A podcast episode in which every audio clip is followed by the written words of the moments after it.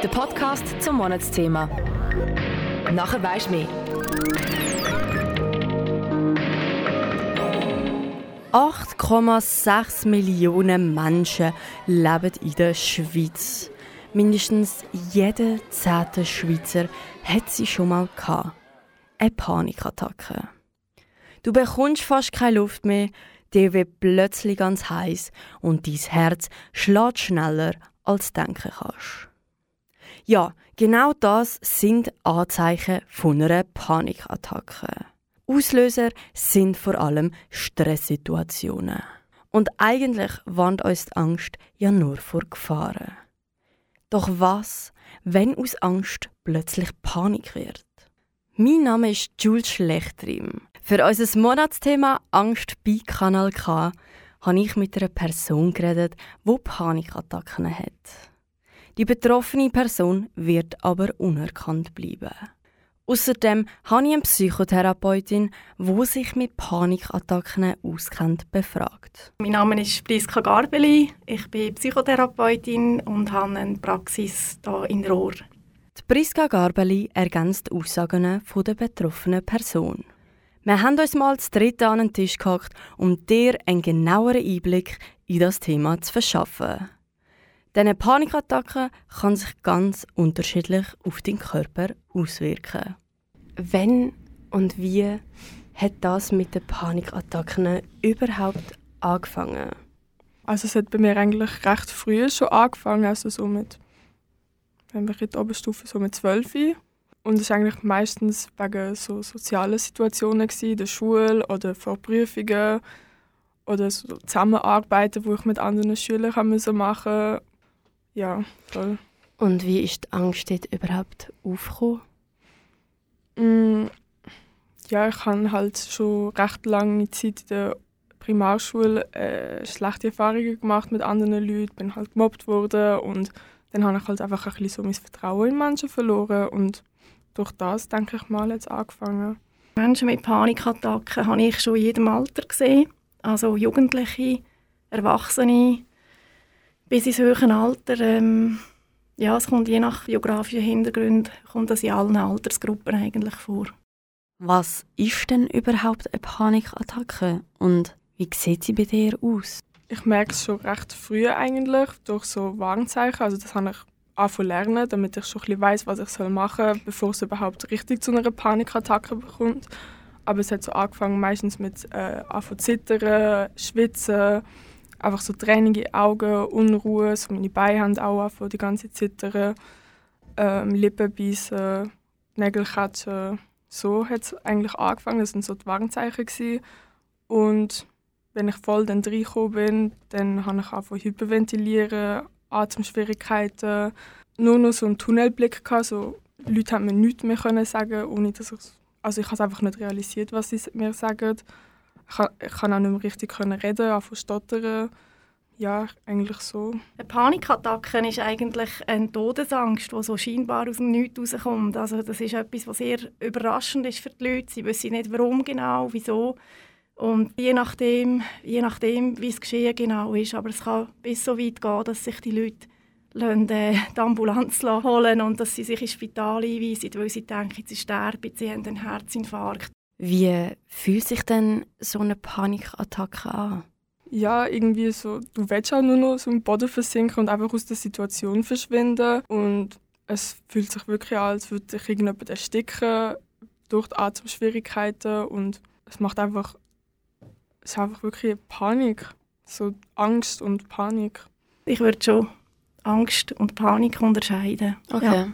Inwiefern? Würdest du sie unterscheiden? Eine Angst ist eigentlich etwas, das ganz gerichtet ist. Also wo zum Beispiel ich habe Angst vor Hunden oder ich habe Angst vor äh, Spinnen, mhm. typischerweise. Mhm. Und bei der Panik ist es ja eben, weil es ja eigentlich nicht einen konkreten Auslöser gibt, ist es eigentlich nicht so gerichtet, dass es kommt wirklich aus dem Nichts raus. Und erst im zweiten Schritt wird es häufig verbunden mit konkreten Situationen. Und wenn du jetzt zum Beispiel in einem überfüllten Zug hockst mit ganz vielen Menschen und du merkst, oh nein, die Panik überkommt mich. Ähm, dann hilft mir Musik mega. Dann höre ich auf die volle Lautstärke Musik und meine Augen zumachen oder einfach mich am Handy ablenken und einfach versuchen, die Menschen auszublenden. Ja, eigentlich so. Und wie ist das in einem Flugzeug, wo du gar nicht raus kannst? Also actually habe ich noch nie eine Panikattacke im Flugzeug, deswegen wüsste ich jetzt gerade nicht. okay, ja, also hast du doch immer irgendwie einen Ausweg. Ja, ich denke, es gibt wirklich in den meisten Situationen einen Ausweg.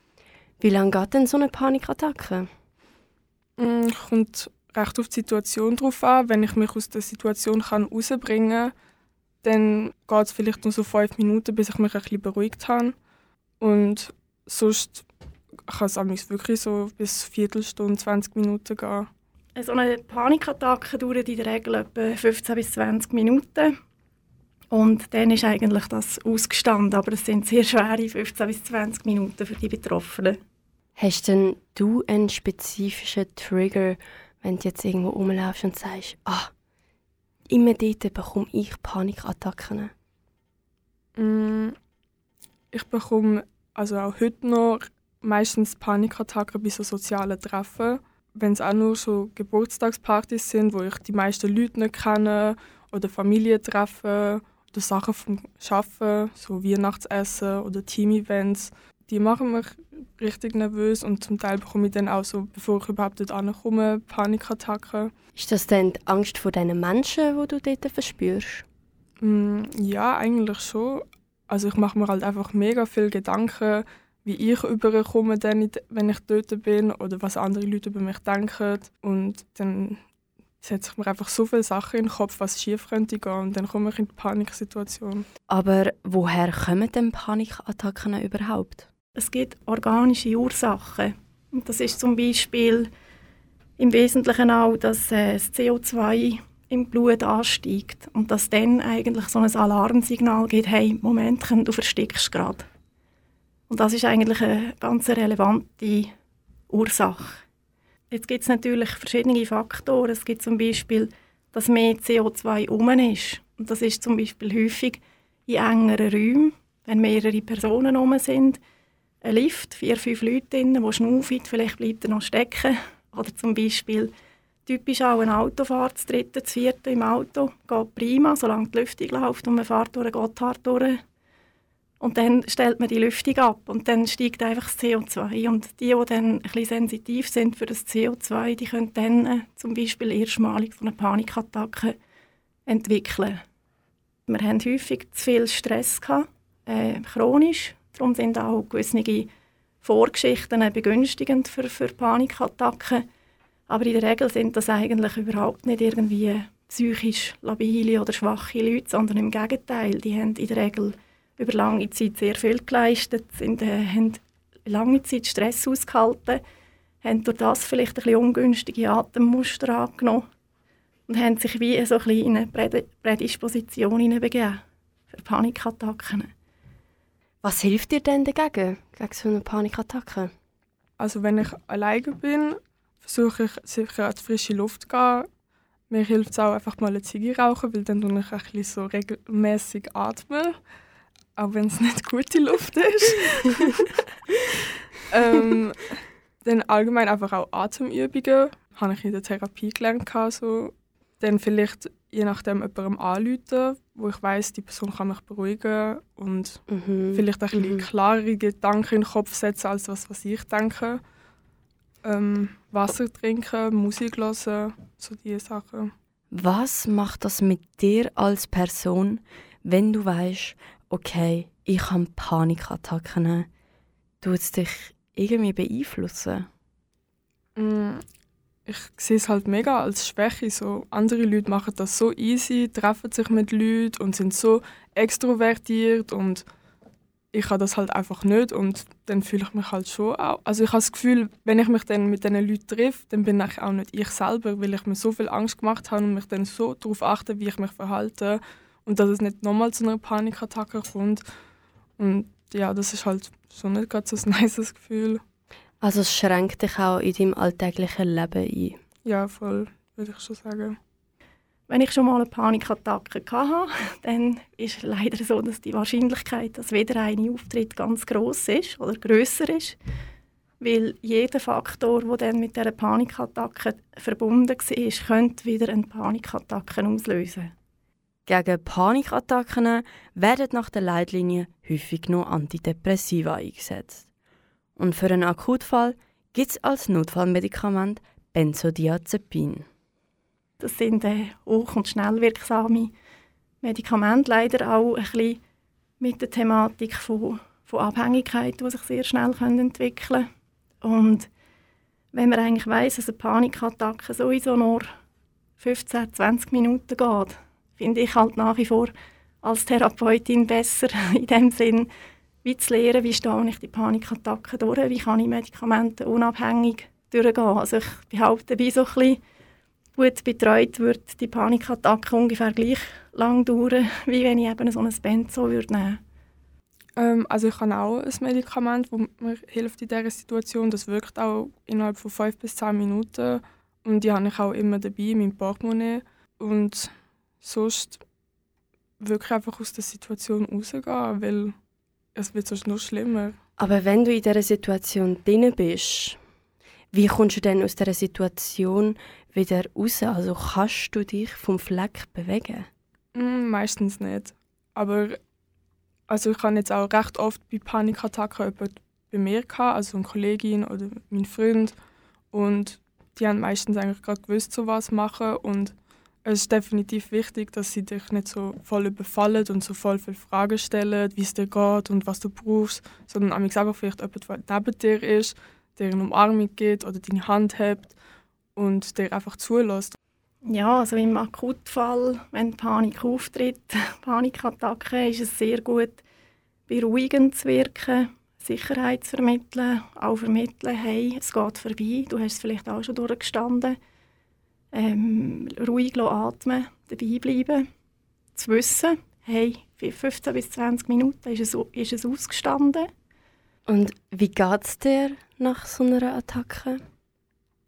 Äh, mega viel Schamgefühl, weil ich einfach ich finde es einfach, für mich ist es peinlich, dass ich in dieser Situation so reagiert habe, obwohl es so etwas Simples ist und ich schon genug alt bin, erwachsen bin und trotzdem noch so Angst habe. Wenn Sie bei mir sitzen, dann empfindet sie häufig ein Schamgefühl, Unsicherheitsgefühl. Wie gesagt, man hat ihnen gesagt, hey, ähm, es liegt nichts vor, organisch.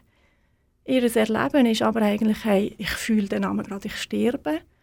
Aus dem Nichts heraus kommt die Todesangst. Die Leute rufen die Ambulanz, der Chef ist alarmiert, das ganze Umfeld ist alarmiert. Alle denken, das sei ein schwergradig gefährlicher medizinischer Notfall. Und nach einer halben Stunde ist der ganze Zirkus vorbei, sage ich jetzt einmal dann fühlen die Leute manchmal wie Scham und sagen, hey, ähm, habe ich das alles nur eingebildet? Bin ich eine Drama-Queen? Aber ich habe es doch erlebt. Und darum finde ich eben das Konzept so wichtig von erklären auch, was läuft, äh, oder was läuft eben mit unseren Atemgas. Ist dein Umfeld davon betroffen? Mm, zum Teil. Aber ich bin halt jetzt nicht so ein Mensch, der mega über das redet mit anderen oder gerade jemandem anrufen, wenn es mir so schlecht geht. Deswegen würde ich eher sagen, weniger, weil sie es gar nicht checken. Definitiv Menschenmengen, so an Konzert oder am Hauptbahnhof in Zürich, wenn ich dort bei Rush Hour muss durchlaufen muss, richtig unangenehm für mich. Ähm, zum Teil einzelne Personen. So, wenn ich weiß, ich sehe jetzt die Person oder bekomme einen Anruf oder eine Nachricht von dieser Person, dann einfach nicht vorhersehbare Konfrontationen, ähm, wo ich mich so wie mental nicht vorbereiten kann, dass das jetzt kommt oder es einen Konflikt gibt, wo ich gar nicht gefasst bin und gar nicht weiß, wie reagieren. Dann allgemein Überforderung, früher in der Schule auch, sobald ich das Gefühl habe, ich kann das nicht, vor allem präsentieren so vor anderen, das ist wirklich ein, einer der grössten Triggers in der Schule. Da bin ich auch oft aufs WC gegangen, um mich zu beruhigen und dann wieder zurückzukommen. Vermeidungsverhalten, dass man natürlich dann probiert, äh, so bedrohlich wirkende Situationen, das ist dann wie verbunden mit dem, probiert man natürlich dann zu verhindern, zu vermeiden und häufig heisst das auch zunehmende Einschränkungen. Sind Panikattacken heilbar? Ich glaube, heilbar im Sinne von einen guten Umgang finden und weniger auftreten lassen, ja im Sinne von, dass es nie mehr vorkommt. Nein. Weil es ist eigentlich ein angeborener Reflex. Also selbst Tiere haben Panikattacken. Also in dem Sinn äh, ist es nicht eine Störung, sondern es ist eigentlich als erstes ist es eigentlich eine physiologische Reaktion auf einen möglichen Notzustand. Die Frage ist einfach, wie schnell hat mein Körper das Gefühl, dass jetzt ein Notzustand herrscht. Für jemanden, der gerade so etwas durchmacht, was würdest du dieser Person mit auf den Weg geben? Auf jeden Fall kleine Schritte machen.